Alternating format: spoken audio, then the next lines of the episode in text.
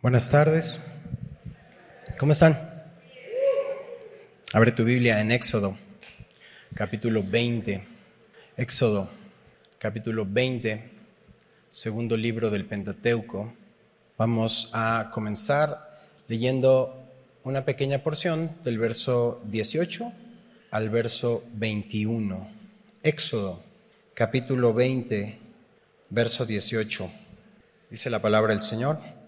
Todo el pueblo observaba el estruendo y los relámpagos y el sonido de la bocina y el monte que humeaba, y viéndolo el pueblo temblaron y se pusieron de lejos y dijeron a Moisés, habla tú con nosotros y nosotros oiremos, pero no hable Dios con nosotros para que no muramos. Y Moisés respondió al pueblo, no temáis, porque para probaros vino Dios y para que su temor esté delante de vosotros, para que no pequéis. Entonces el pueblo estuvo a lo lejos y Moisés se acercó a la oscuridad en la cual estaba Dios. Vamos a orar. Padre, nos acercamos a ti por medio de tu palabra. Creemos que tu palabra es verdad y queremos tener un corazón que escucha con fe. Creemos que estás aquí con nosotros, en medio de nosotros y nos quieres hablar. Te rogamos que esta tarde nos dirijas, que tu Santo Espíritu se mueva con libertad y que tu palabra haga lo que fue mandada hacer. Dirigirnos, consolarnos, confrontarnos, sanarnos, consolarnos, Padre. Todo lo que tú haces en nosotros, Señor, te lo rogamos en el nombre de Cristo Jesús y la iglesia dice, Amén. Ok. Estamos estudiando el libro de Éxodo y este libro eh, lo comenzamos a inicio de año, entonces llevamos nueve meses aproximadamente eh, y hemos observado tres escenarios. En primer lugar vimos a Israel en Egipto, después vimos a Israel en el desierto y ahora estamos en el tercer escenario, desde hace varias semanas, al pie del monte Sinaí. El pueblo llegó. El Espíritu Santo es el autor de este libro. Usó una pluma humana que se llamaba Moisés. Y saben, en nuestras manos está este testimonio, fue escrito entre 1400 y 1500 años antes de Cristo. Y hoy aquí en Naucalpan seguimos estudiando porque las verdades son eternas y nos llenan el corazón y el alma y podemos ver cómo Dios no solo liberó al pueblo de Israel, hoy a ti y a mí nos quiere liberar de nuestra esclavitud al pecado. Así que Dios ve la miseria del pueblo, Dios escucha el clamor del pueblo, Dios se ocupa del sufrimiento del pueblo, los libera de la opresión y los va a llevar a la tierra prometida. Pero antes de llegar a la tierra prometida, quiere presentarse ante ellos, quiere darse a conocer, quiere dar a conocer, su carácter, quiere separarlos, quiere apartarlos para Él, porque lo que Dios está haciendo, lo que estamos tú y yo leyendo, es que está cumpliendo las promesas, que de la simiente de la mujer vendría el Salvador. Eso lo estudiamos en Génesis.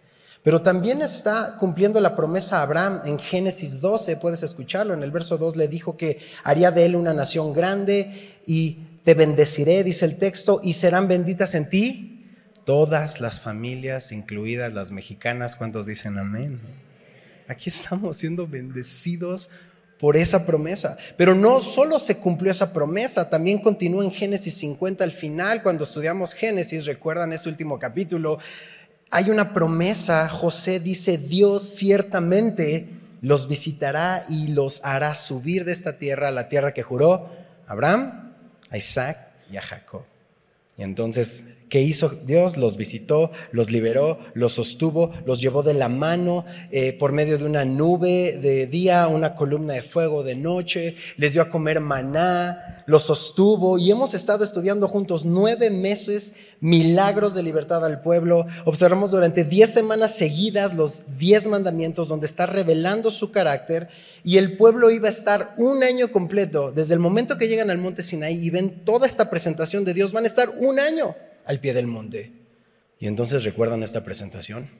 Vienen truenos y relámpagos y una espesa nube sobre el monte, un sonido de bocina no creado por humano, es una bocina celestial ¿Cómo se habrá escuchado que todo el pueblo en el campamento está viendo a Dios mismo descender? ¡Qué presentación!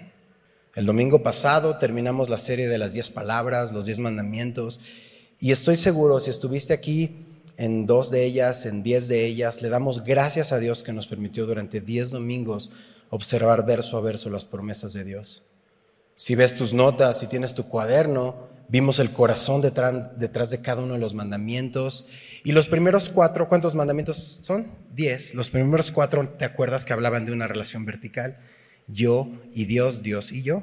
Y los siguientes seis es una relación horizontal, mis prójimos y yo.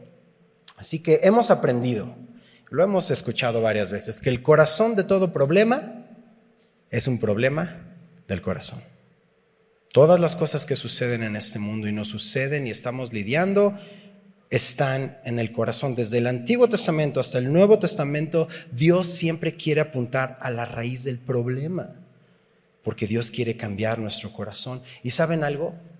Salvo te, hayan traído hoy así de, no, y ahora vienes a la iglesia y te sientas y escuchas. Bueno, salvo sea tu caso.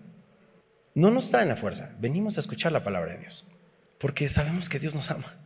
Y llegamos a un lugar y, y abrimos la escritura y vemos que no es a fuerza, Dios lo hace con lazos de amor. Mira, deja una marca ahí en Éxodo 20 y vamos a Romanos 13. Porque llevamos 10 semanas, probablemente estuviste antes, ya desde el inicio de Éxodo, probablemente es la primera vez que estás aquí y escuchas acerca de leyes y bueno, ¿de qué se trata esto? Que los cristianos tienen que cumplir no solo las leyes de la Constitución de México, más estas leyes. Bueno, quiero decirte que el amor a Dios y el amor de Dios es la respuesta. ¿Ya estás en Romanos 13? Mira lo que dice el verso 8. No debáis a nadie nada. Pero si le vas a deber a alguien algo que no sea dinero, débele qué? Amor, dice, sino el amaros unos a otros. Porque el que ama al prójimo, ¿qué dice el texto? Ha cumplido la ley. Porque no adulterarás, no matarás, no robarás, no dirás falso testimonio, no codiciarás y cualquier otro mandamiento en esta sentencia se resume. Lee conmigo, amarás a tu prójimo como a ti mismo. A ver, regálale una sonrisa a tu prójimo que está a tu mano derecha, a tu mano izquierda. Oye, es que me da pena. Se trata de la gente. Se trata de la gente. Se trata de cada uno de ustedes y las personas que vienen. Es lo que Dios hace, salva personas. Y termina el texto en el verso 10. El amor no hace mal al prójimo. Así que el cumplimiento de la ley es el amor. Qué hermosa perspectiva. Solo Dios puede transformar nuestro corazón pecaminoso y lo que hacemos cada día, no solo cada domingo, es pedirle a Dios, Padre, permíteme caminar en obediencia, permíteme ver que soy amado por ti, capacitado por ti, yo no puedo hacerlo en mis fuerzas y tú me acompañas para caminar en las obras que has puesto delante de mí. No está en nosotros, pero lo que Dios quiere hacer es una transformación de adentro hacia afuera. Así que regresa conmigo a Éxodo, en el capítulo 20. La atención se vuelve a la reacción del pueblo. Cada uno de estos diez mandamientos fueron escuchados por todo el pueblo. Y después de este glorioso evento de escuchar la voz de Dios del cielo, observan el efecto de lo que produce la presencia de Dios en el monte. Entonces, después de estas diez palabras, viene un silencio. Te corresponde a ti. El balón está en tu cancha. Dios ya habló y escuchaste. Viene un silencio. ¿Qué hubieras hecho? Ponte en el lugar de Israel. Escuchaste diez promesas, diez mandamientos. No fue Moisés, fue una voz. Lo viste, lo escuchaste. Y tú dirías, habla más, Señor. Sigue, no te detengas. Los mexicanos diríamos, otra, otra. ¿Sucedió eso? No. Mira lo que dice el verso 18. Todo el pueblo observó el estruendo y los relámpagos y el sonido de la bocina y el monte que humeaba, y viéndolo el pueblo, ¿qué hicieron?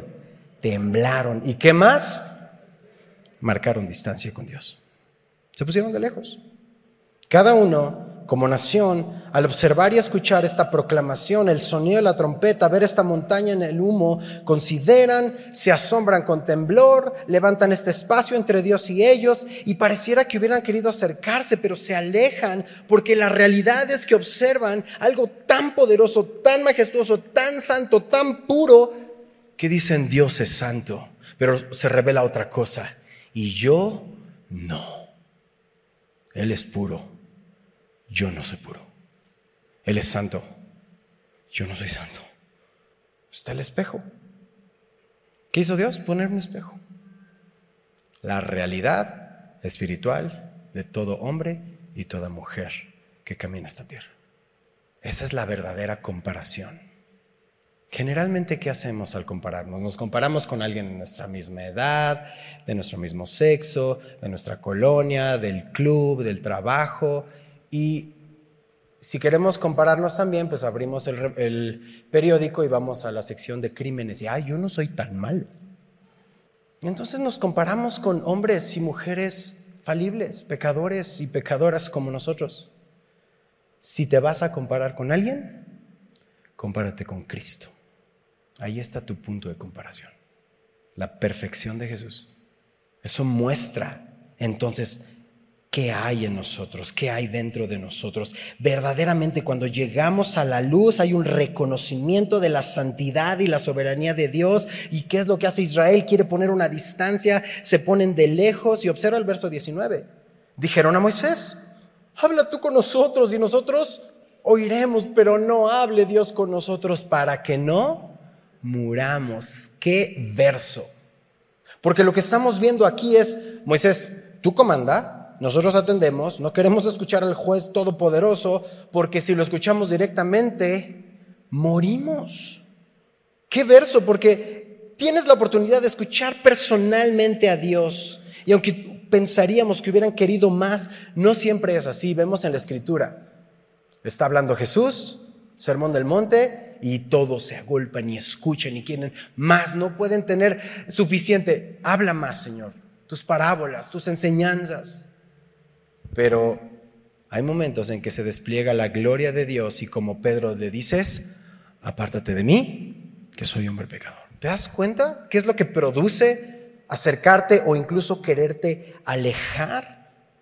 Dios es el que se acerca y si algo puedo asegurarte es que no vino a asustarnos. No quiere ahuyentarnos. Él se está acercando, pero está siendo quien es Él, lleno de gracia, pero también lleno de verdad el cordero y el león. Dios es santo, santo, santo y se presenta y entonces nuestras reacciones pueden ser distintas. Señor, dame más de tu palabra o decir, yo no puedo estar frente a un Dios puro y santo sin que sea consumido. Exacto. Nuestra perspectiva del verdadero Dios, el Dios de la Biblia, que es justo, que es bueno, que es santo. Pero quiero darte buenas noticias porque por los méritos de Cristo podemos acercarnos a Dios Padre. Nos limpia, nos recibe, nos transforma, nos ama y entonces podemos ser más como Él y menos como nosotros. Voy a hacer una pregunta que ya tiene su respuesta y no voy a pedir que levantes tu mano, pero todos queremos tener la paz de Dios, ¿cierto? Todos. Quiero decirte que para tener la paz de Dios primero hay que hacer la paz con Dios. No puedo tener la paz de Dios si no he hecho la paz con Dios. Y eso requiere reconocer su carácter, ver mi realidad, reconocer que Él es Dios, que yo no soy Dios y que mi encuentro con Dios va a traer consuelo, pero también confrontación, porque Dios no está buscando mi comodidad temporal, está buscando mi transformación y santidad eterna. Él va más allá, Él ve la eternidad. Así que el pueblo está escuchando, viendo la santidad de Dios, reconociendo su propia falta. ¿Y cómo reconcilio eso? Te estás poniendo en ese lugar, ¿ok? ¿Cómo reconcilio que Él es santo, yo no soy santo, y si me acerco, puede consumirme, pero ¿qué va a pasar? Probablemente llevas 10 semanas o más escuchando la voz de Dios y dices, no, yo no voy a llegar a ese nivel, yo no voy a cumplir los 10 mandamientos. ¡Ey! Ninguno podemos. Siempre al final de cada uno de los 10 mandamientos que vimos, la gracia de Dios. Es una promesa. Y tal vez escuchas, ah, le voy a dar la última oportunidad, ¿no? Ya para que termine el, capítulo 20 ya me voy. ¿Sabes qué va a suceder si te alejas? Si tú te alejas, solo va a prolongar tu dolor. Porque lo que tú necesitas es a Jesús. Lo que yo necesito es a Jesús. Pero Benji, si me acerco me va a consumir. Jesús dijo, todo el que a mí viene, no le echo fuera. Ahí está tu promesa. Se trata de su gloria, no te da descanso. Lo que están haciendo ellos es, sí, sí, sí, sí, sí quiero escuchar a Dios, pero no tan de cerca. Habla tú, Moisés. Tú ve, tú nos dices, nosotros escuchamos y obedecemos, tú dinos. Miren, no quiero hacer spoiler del resto del libro de Éxodo, pero vamos a ver en unos capítulos adelante qué pasa cuando nos confiamos en nuestras propias fuerzas y queremos vivir una vida cristiana sin Cristo. Sí, sí, sí, sí, tú estudia, predicador, y ya aquí yo escucho y yo obedezco. Sí, tenemos una función de enseñar la palabra de Dios y exponerla verso a verso, orar para que seamos los más fieles al texto, pero yo no puedo tener una relación con Dios por ti. Moisés no iba a obedecer en lugar del pueblo. Moisés tenía una función de comunicar, pero no vas a relacionarse con Dios para cada uno de los israelitas. Y si hoy tienes la oportunidad de presentarte cada día con tu Dios, leer su palabra, escuchar de primera mano lo que Dios te está diciendo, entonces ya después platicamos y confirmamos lo que Dios te ha dicho. Pero primero yo te voy a preguntar, ¿qué te ha dicho Dios? Dios es el que va a hablar a tu, eh, vida por medio de su palabra. No podemos vivir una vida cristiana sin Cristo. ¿Saben qué significa cristiano? Que le pertenezco a Cristo. Queremos muchas veces en nuestras obras tener una religión cristiana, pero eso no produce nada. Y entonces le dicen, Moisés, habla tú con nosotros, nosotros oímos. Israel está escogiendo a Moisés como su mediador. ¿Te das cuenta? No fue Moisés que dijo, bueno chicos, ¿cómo ven? ¿No? Me postulo, voten por mí el pueblo dijo, necesitamos a alguien. Necesitamos un mediador. Están reconociendo que alguien los acerque en ese espacio que hay entre un Dios santo y un hombre pecador, porque si no hay un mediador entre ellos, ¿qué dijeron? Nosotros vamos a morir. Mm, interesante. ¿Están viendo hacia dónde vamos más bien? ¿Hacia quién vamos? Porque el deseo de todo ser humano por un mediador, ¿en quién se satisface? La necesidad por un mediador ante Dios. ¿Tú sabes la respuesta? Jesús. Primera de Timoteo capítulo 2, verso 5. Lo sabes de memoria si quieres ir a, subrayarlo en tu texto. Primera de Timoteo 2, 5. Porque hay un solo Dios. ¿Y qué más? Un solo mediador entre Dios y los hombres. ¿Cómo se llama? Jesucristo hombre. Jesús es nuestro mediador. Y claro que no hay duda que Dios usa a Moisés para mediar con el pueblo de Israel, pero Moisés es un hombre falible, pecador, pero está siendo transformado y antes de ser transformado Moisés fue rescatado. De hecho, ¿sabes qué significa el nombre Moisés? Rescatado de las aguas. Hasta su nombre viene a mostrar que tú y yo necesitamos ser rescatados. Te tengo buenas noticias. Nuestro mediador es perfecto. Nuestro mediador es Jesucristo, sin pecado, sin falla, viene a rescatarte para transformar tu vida y entonces tú y yo podemos ir directamente con Dios Padre por medio de los méritos de Jesús, directamente con Dios. ¿Cuántos papás de niños pequeñitos, más o menos hasta 10 años hay aquí? Levanta tu mano si es papá mamá de niños más o menos hasta 10. Hay bastantes. Ahorita en esta edad, ustedes son los mediadores. ¿Qué están haciendo? Le están presentando a Jesús a sus hijos y están siendo ese mediador, pero a los, ¿quién tiene hijos más o menos entre los 12 y los 15, más o menos? Ustedes ya están viendo que ya soy grande, papá, ¿no? Ya, ya, ya su bigotito algunos. Y ellos dicen, yo voy con Dios directo. Exacto. Te presenté a Dios, pero tú ya tienes la edad para ir directamente con Dios. Cuando eras pequeño orábamos juntos y sigue orando con ellos, aunque tengan bigote y barba. Sin embargo, ahora ellos empiezan a acercarse porque Dios es un Dios personal. Lo has escuchado antes, Dios no tiene nietos, tiene hijos. Así que no necesitas un mediador, ni siquiera un pastor. No necesitas orarle a nadie, a un santo que sea tu mediador, a María que sea tu mediadora. Dice el texto, un solo mediador entre Dios y los hombres. ¿Y cómo se llama? Jesucristo, hombre. Punto. Así que ve con confianza. Regresa conmigo al verso 20, en el capítulo 20 en Éxodo. Moisés va a responder. Y esto es algo glorioso, porque el rescatado, el que está siendo transformado, el que tuvo el encuentro con Dios, el que ha tenido un antes y después del encuentro con Dios, quiere decirle al pueblo esto. Verso 20, Moisés responde, no temas, subráyalo en tu texto, no temas, porque para probaros vino Dios y para que su temor esté delante de vosotros. ¿Cuál es la razón? Para que no pequéis, para que no estés sin pérdida. Alguien que ha sido rescatado, alguien que ha estado en la presencia de Dios, alguien que ha visto el poder y la fidelidad de Dios y su paciencia, alguien que se ha embarcado en la mejor aventura de fe de la vida de un ser humano, hombre o mujer, es caminar de la mano de Dios por el resto de tu vida. Esa es tu aventura de fe. Ya no vivo yo, vive Cristo en mí. Así que le están diciendo, les está diciendo Moisés, no, no, no teman. En el original es, no te aterrorices, sino sé reverente. Hay una gran diferencia entre un temor sucio y un temor limpio.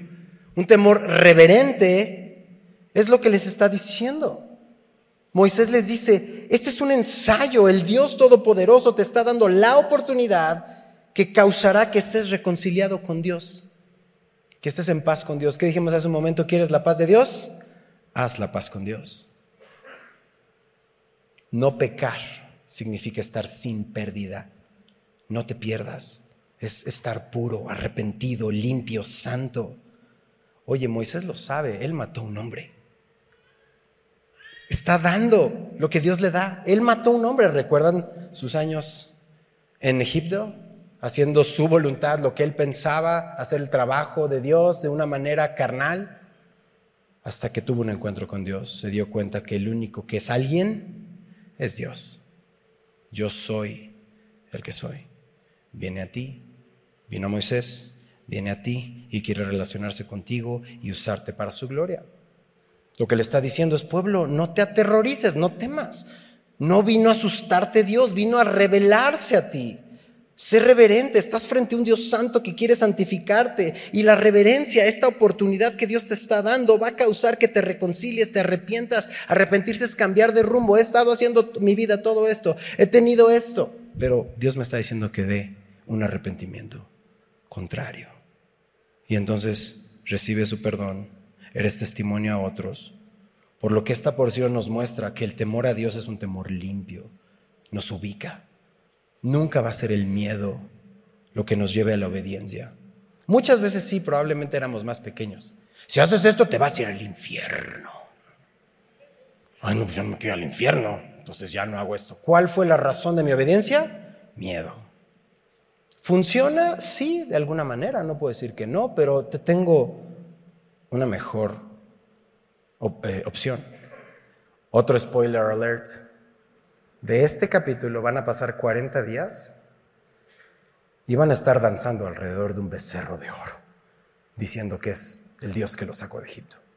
Oyeron la voz de Dios, vieron el monte y en 40 días, party. Somos oidores olvidadizos. Así que el miedo no produce santidad. Es bueno obedecer a Dios siempre, pero te tengo el amor, una obediencia producida por amor a Dios, tiene un efecto diferente. Te acercas en tu vida diaria y no es como, ay, me va a caer un rayo, es que me voy al infierno, es, ve la cruz. Ve cuánto costó perdonar a un pecador como tú y como yo. Y entonces dices, no lo hago por amor a Dios, por su misericordia, por su sacrificio, por lo que Él hace por mí. Esa es mi respuesta. No participo en esto porque Jesús dio su vida por mí, me ha capacitado con su espíritu para poder decirle al pecado, no. Amor y agradecimiento por todo lo que ha hecho en nosotros. Verso 21. Entonces el pueblo estuvo a lo lejos y Moisés, subraya en el texto, se acercó a dónde? A la oscuridad. Esto está increíble. En la cual estaba Dios. Ok, el pueblo quiere su espacio, pero el rescatado por Dios se acerca. La nube, eh, esta nube gruesa donde está la ausencia de luz, que dice el texto, oscuridad. El enfoque es que escuches a Dios. Este no es el momento de verme, Moisés. Es la oscuridad porque quiero que me escuches a Dios y juez del universo. Hey, rescatado. Ahora no quiero que veas, ya habrá su momento. Quiero que estés conmigo, me escuches.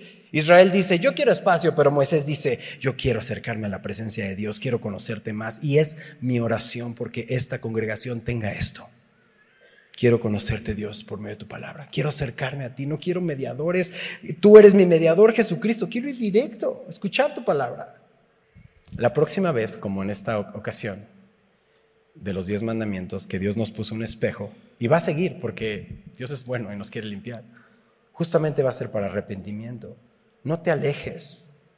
No quieras hacer las cosas en tus fuerzas. Dios quiere que sepamos que no es en nuestros méritos, es su obra y te puedes acercar a Jesús, a Dios Padre por los méritos de Jesús. Aquí en tus notas puedes poner un punto y comenzar una nueva sección, porque el siguiente verso hay un cambio de escena. Por los siguientes domingos vamos a estar observando una nueva serie de instrucciones y leyes que vamos a ver verso a verso. Pero lo más fascinante es que al inicio de todo este listado de leyes e instrucciones que vamos a estar observando, Dios va a comenzar con las leyes acerca de la adoración. que dijimos al, inicio? Porque el corazón de todo problema es un problema del corazón. Entonces, antes de comenzar diciendo, y no tires basura, ¿no? y no te pases el alto, no, vamos a donde surge el problema que es tu corazón. ¿Qué dice el verso 22? Y Jehová dijo al rescatado, así dirás a los hijos de Israel. ¿Qué significa Israel? Gobernados por Dios. He rescatado, ve y diles a los gobernados por Dios esto. Vosotros habéis visto que he hablado desde el cielo con vosotros. Aquí está la evidencia clara que todo el pueblo escuchó los diez mandamientos desde el cielo, con voz audible. Y les recuerda los dos primeros mandamientos, verso 23, que dice el texto, no hagáis conmigo dioses de plata ni dioses de oro. Os haréis. El Dios autoexistente y eterno habla con Moisés y le dice, marca este camino a aquellos que son el fruto de los gobernados por Dios. Ustedes experimentaron y escucharon mis declaraciones desde la nube. ¿Vieron? Es el primer download desde la nube en la historia. Así que no hay nada nuevo debajo del sol. Y esta primera instrucción sobre la adoración y los altares Comienza diciendo, Dios, ¿me has escuchado? Ya fuiste liberado de la opresión, pero también fuiste liberado de la idolatría. ¿Recuerdas cuando estudiamos las plagas que cada una de ellas tenía un efecto de mostrar que la deidad o el ídolo egipcio era nada en comparación a Dios? Entonces lo primero que Dios te está diciendo es, hey, te acabo de liberar de la idolatría. No vuelvas a entrar en qué? En la idolatría. Es lo primero que Dios está diciendo. No hagas menos mi presencia. No tengas a deidades como el oro y la plata. Y tú tal vez dices, no, pues ni me alcanza para de oro, ¿no? Saben, de manera figurada, el oro representa la comodidad y el dinero, el oro y la plata. ¿Y qué es lo primero que hacemos los seres humanos cuando nos ponemos en el lugar de Dios y ocupamos el trono de nuestro corazón para hacer nuestra voluntad? ¿Qué es lo primero que queremos? Dinero y comodidad. Así que como tendemos a hacernos ídolos, decía el pastor Lenin, somos una fábrica de ídolos, entonces comencemos por el corazón, comencemos por el altar. Porque esta sección de leyes para Israel es que, Benji, pues hoy ya no tenemos así un altar, no hacemos estos sacrificios. ¿Qué es esto? Estoy totalmente ajeno a qué es un altar. Bueno, el altar es el lugar donde se repara el daño. Ese es un altar se paga, se sacrifica, se muestra la gratitud. La semana pasada estábamos en clase de Instituto Bíblico en la materia de adoración y aprendimos que por aquello que nos sacrificamos es aquello que adoramos. Aquello que me sacrifico es aquello que adoro. Y nos preguntábamos entonces en qué estoy usando mis recursos, mis tiempos, mis sentimientos, mis conversaciones. El altar está ahí porque hay una expectativa de que Israel va a fallar, si no, no diría, pon un altar. Israel va a romper la ley que Dios les dio y va a haber necesidad de reparar el pecado, pagar el medio, porque la paga del pecado es muerte, separación. Y entonces te acercas a un Dios que no toma por inocente al culpable, y nos damos la cuenta de la realidad del pecado y vamos a hablar del sistema sacrificial, vamos a estarlo observando verso a verso y vamos a ver que todo esto que estudiaremos en los siguientes meses va a apuntar a un solo sacrificio que Él mismo iba a proveer por medio de su Hijo Jesucristo.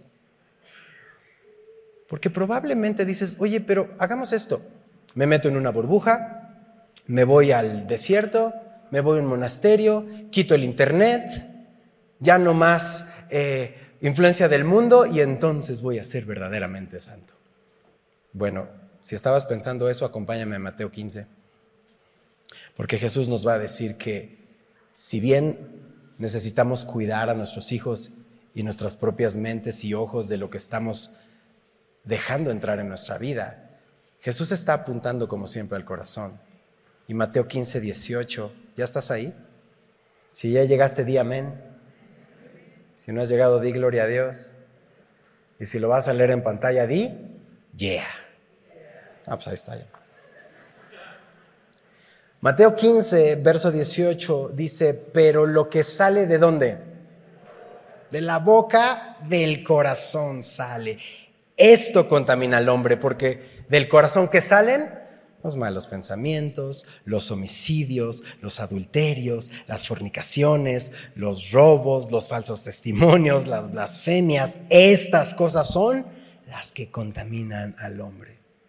Así que separarte y alejarte y hacer una burbuja te hace darte cuenta de una cosa, que somos nuestros peores enemigos, que necesitamos gracia, que si bien necesitamos ser sabios, porque el que anda con sabios, sabio será, pero el que se junta con necios será quebrantado. Es una ley. Sin embargo, estamos viendo que somos estos fabricantes de ídolos y que necesitamos al Señor. Así que si comenzamos con el altar del corazón, vámonos al verso 24, ahí en, capítulo 20 de Éxodo. Es la última porción, tres, tres versículos. Y si tienes tu Biblia abierta, sé que muchos toman nota y también subrayan el texto. Te voy a pedir que subrayes dos porciones muy importantes en este verso, demasiado importantes. Dice el texto, altar de qué? tierra harás para mí. Subraya, por favor, tierra, pon un círculo en esa palabra ahí en tu texto bíblico o en tu nota. Y la siguiente frase, subraya la harás para mí. Muy importante. Altar de tierra harás para mí, subrayado. Y sacrificarás sobre él tus holocaustos y tus ofrendas de paz, tus ovejas y tus vacas. Ahora quiero que subrayes toda esta porción en tu texto. En todo que dice, lugar donde yo hiciere que esté la memoria de mi nombre, vendré a ti y te bendeciré. A triple raya, por favor. Lo que Dios está diciendo como primera ley, apuntando al corazón, es que el lugar donde sacrificas o lo que sacrificas, quiero que sea de tierra, como tú, Adán. Te dije que subrayas la palabra tierra. En el original, esa palabra es la misma palabra que Adán, porque del polvo venimos y al polvo regresaremos. ¿Qué es lo que está diciendo esta primera ley? Te quiero a ti. Así se, así se titula esta enseñanza. Antes de hablar acerca de los semáforos, y, y aquí está el bote de reciclado y no reciclado, ¿no? Y los impuestos. ¿Qué está diciendo Dios? Te quiero a ti. Le puedes decir a la persona que está a tu lado, te quiere a ti. Porque yo sé que hay algunos que están en esa época de su vida en que nadie me quiere en este mundo. Te quiere a ti. Te quiere a ti. Te ama. Y lo primero que te está diciendo es, altar de tierra harás para mí. Mi primera ley es te quiero a ti, quiero tu corazón, porque de él mana la vida. Proverbios 23, 26. Subraya Proverbios 23. 3:26. Dame, hijo mío, todos tus domingos te quiero en la iglesia. Todos tus recursos aquí en esta canasta. Dame, hijo mío, ¿qué? Tu corazón. Y miren tus ojos por mis caminos. Ahí está. Hijos e hijas de Dios. Primera ley. Te quiere a ti. Tu corazón. Este es el fin de todo esto.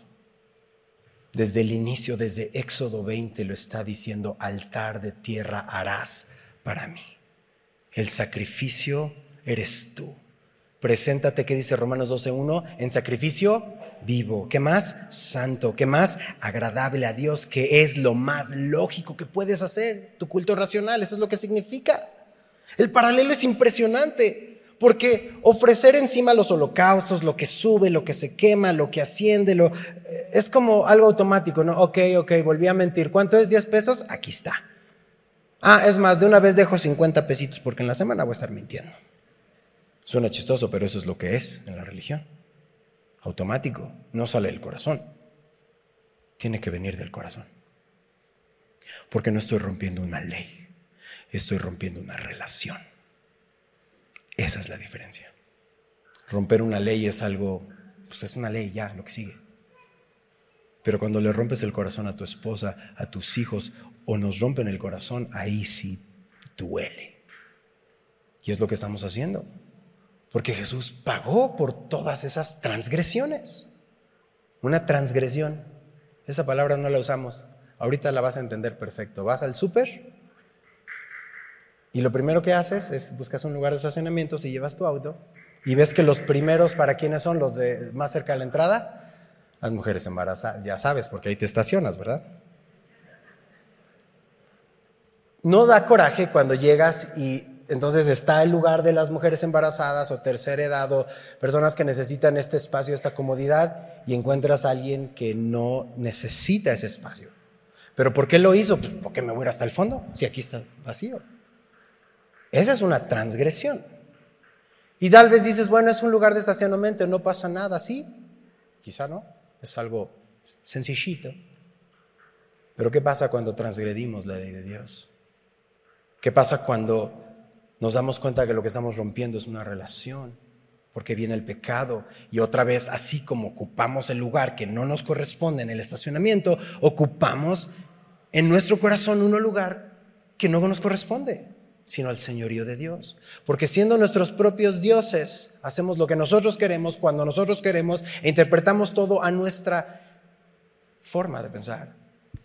Y dime, por favor, yo te lo puedo contestar el primero en este auditorio. ¿Y cómo te fue al ser tu propio Dios? ¿A cuántos hemos lastimado?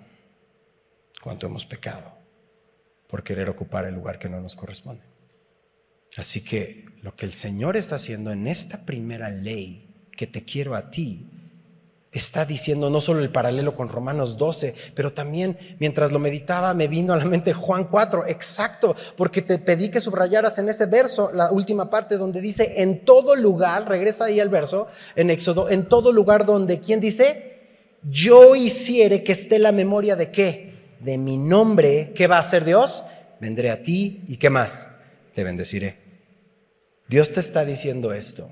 Y ahorita vamos a ir a la porción de Juan y te va a hacer sentido completamente. Dios te está diciendo, en cualquier lugar, en cualquier condición que estés, en cuerpo o en mente, en cualquier país, cualquier casa, cuarto o auditorio, donde se recuerde, se guarde, se mencione, se llame la autoridad de Dios, el honor de Dios, el carácter de Dios, ten por seguro, pueblo, que vendré, haré camino y te cargaré como mi pequeñito y te bendeciré. ¿Sabes cuál es la mejor bendición que Dios te puede dar? Su presencia contigo. Jehová es mi pastor. Te tengo a ti, lo tengo todo. Tú te ocupas de mí, Señor. Tú te ocupas de mí. Soy tu hijo, soy tu hija.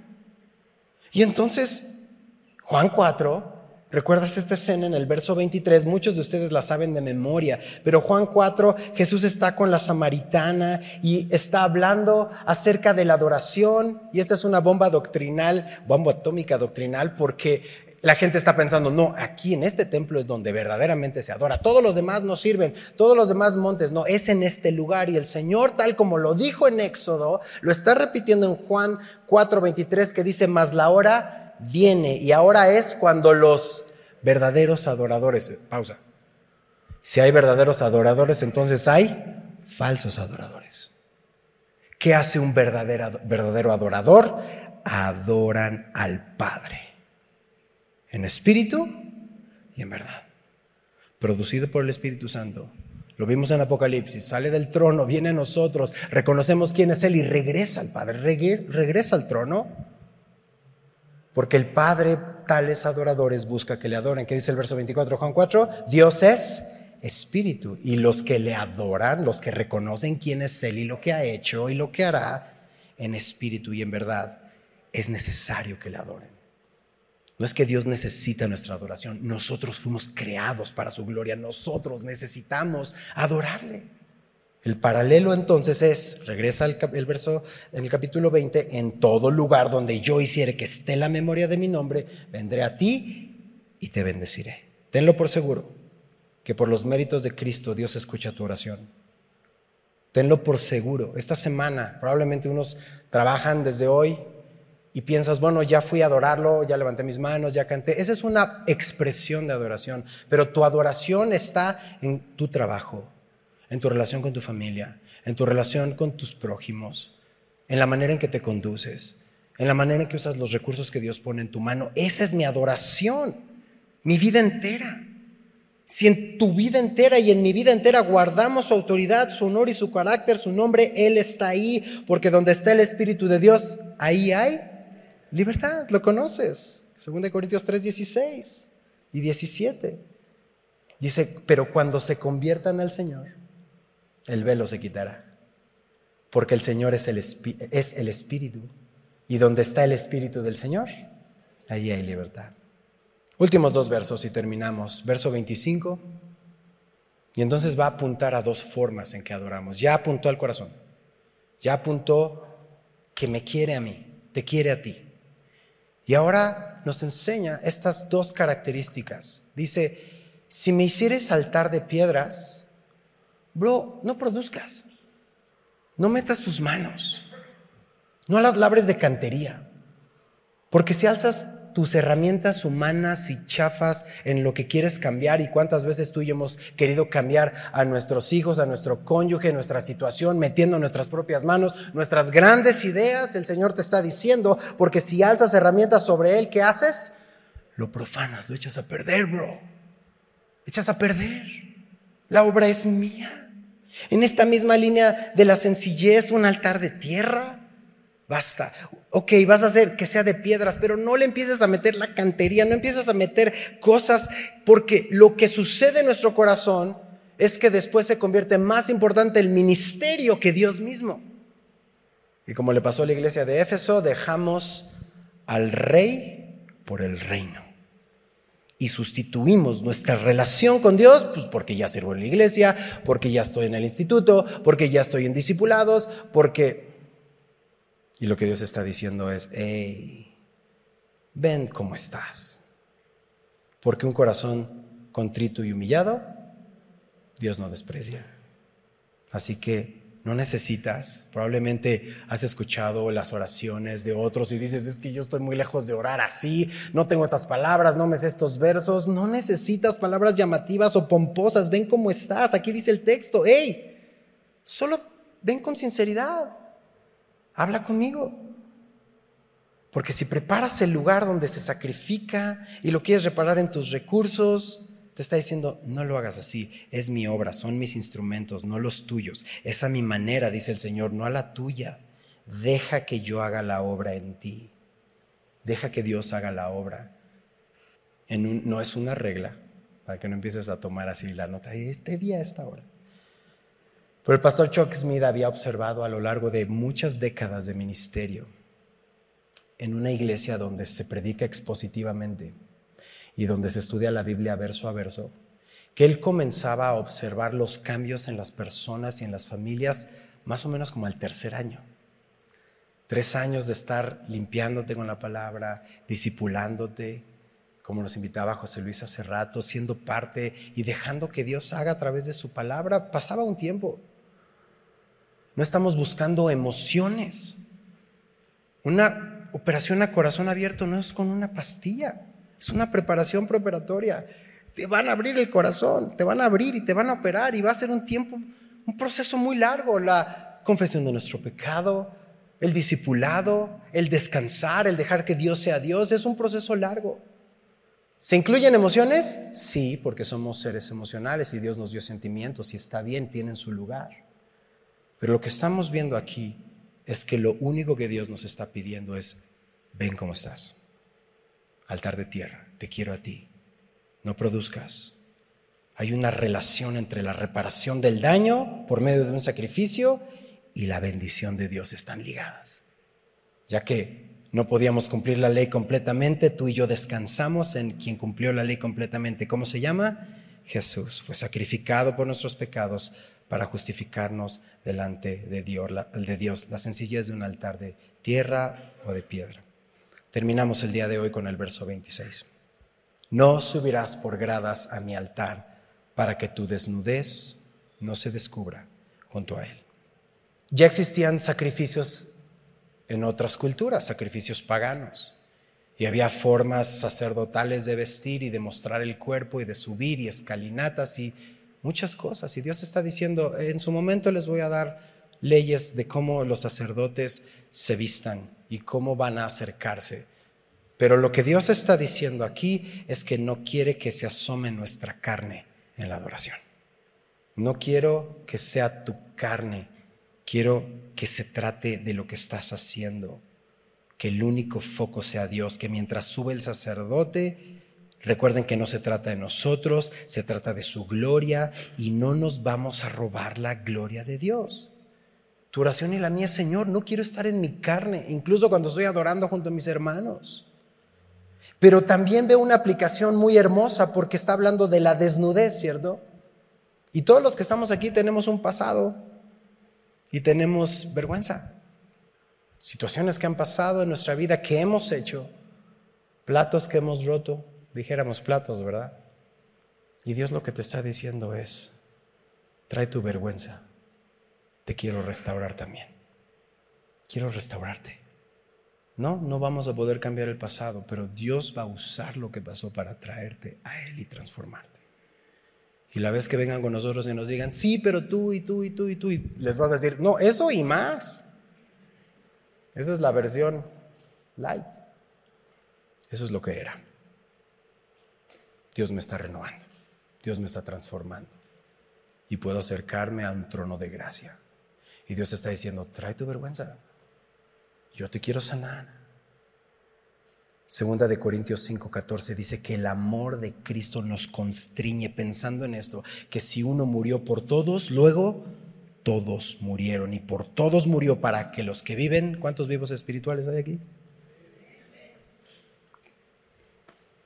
para que los que viven ya no vivan para sí, sino para aquel que murió y resucitó por ellos. Inclina tu rostro, vamos a orar. Y quiero recordarte que todos tendemos a vivir para nosotros. Y todos tendemos a hacernos ídolos todo el tiempo. Y que es imposible agradar a Dios en nuestras fuerzas pero Jesús lo hizo posible. Y quiero orar sobre ti esta porción. Escúchala, no tienes que buscarla, es Hebreos capítulo 10. Pero quiero que la hagas tuya. Dice el texto, porque con una sola ofrenda hizo perfectos para siempre a los santificados. Y nos atestigua. Lo mismo el Espíritu Santo porque después de haber dicho, este es el pacto que haré con ellos, después de aquellos días, dice el Señor, escúchalo, pondré mis leyes en sus corazones y en sus mentes las escribiré. Y nunca más me acordaré de sus pecados y transgresiones. Pues donde hay remisión de estos no hay más ofrendas por el pecado. Así que hermanos, rescatados por Dios, hijos e hijas de Dios en cualquier proceso de tu santificación en el cual te encuentres. Probablemente hoy es el día de salvación, en el cual entregas tu vida completa a Jesús. Así que hermanos, teniendo libertad para entrar en el lugar santísimo por la sangre de Jesucristo, por el camino nuevo y vivo que Él nos abrió a través del velo, esto es de su carne, teniendo un gran sacerdote sobre la casa de Dios, acerquémonos con corazón sincero. Y la razón por la que pido que tengas tus ojos cerrados es para que te acerques a Dios con un corazón sincero, en plena certidumbre de fe. Ven, y es que no lo veo, no lo siento, no siento nada. Acércate con fe. No se trata de sentir, sino de creer. Cree que Dios está escuchando tu oración en este momento. Cree que Dios está aquí y quiere limpiarte. Purificados los corazones de mala conciencia y lavados los cuerpos con agua pura. Esta es la palabra de Dios lavándonos. Mantengamos firme, sin fluctuar, la profesión de nuestra esperanza, porque fiel es el que prometió. Y considerémonos unos a otros para estimularnos al amor y a las buenas obras, no dejando de congregarnos como algunos tienen por costumbre, sino exhortándonos y tanto más cuando vemos que aquel día se acerca. Padre, estamos aquí delante de ti, clamando que tu Santo Espíritu, así como lo ha hecho cada domingo, Señor, cada miércoles, nos llene y podamos acercarnos con sinceridad a ser limpiados, que no dejemos pasar esta oportunidad que nos estás dando para estar en paz contigo, Señor, y dejar que seas tú el que gobiernes y nosotros ser estos sacrificios vivos, santos, agradables a ti, Señor. Oro por cada uno de mis hermanos aquí en el auditorio, Señor, los que están lejos, conectados. Tú estás en todo lugar, Padre. Haz tu obra en nosotros, Señor, y que esta semana podamos tener tantas oportunidades, Señor, para glorificarte en lugar de vivir para nosotros, Señor. Te lo pedimos y te damos gracias en el dulce nombre de nuestro Señor Jesucristo. Y la iglesia dice, amén. Vamos a ponernos de pie familia y adorar juntos al Señor.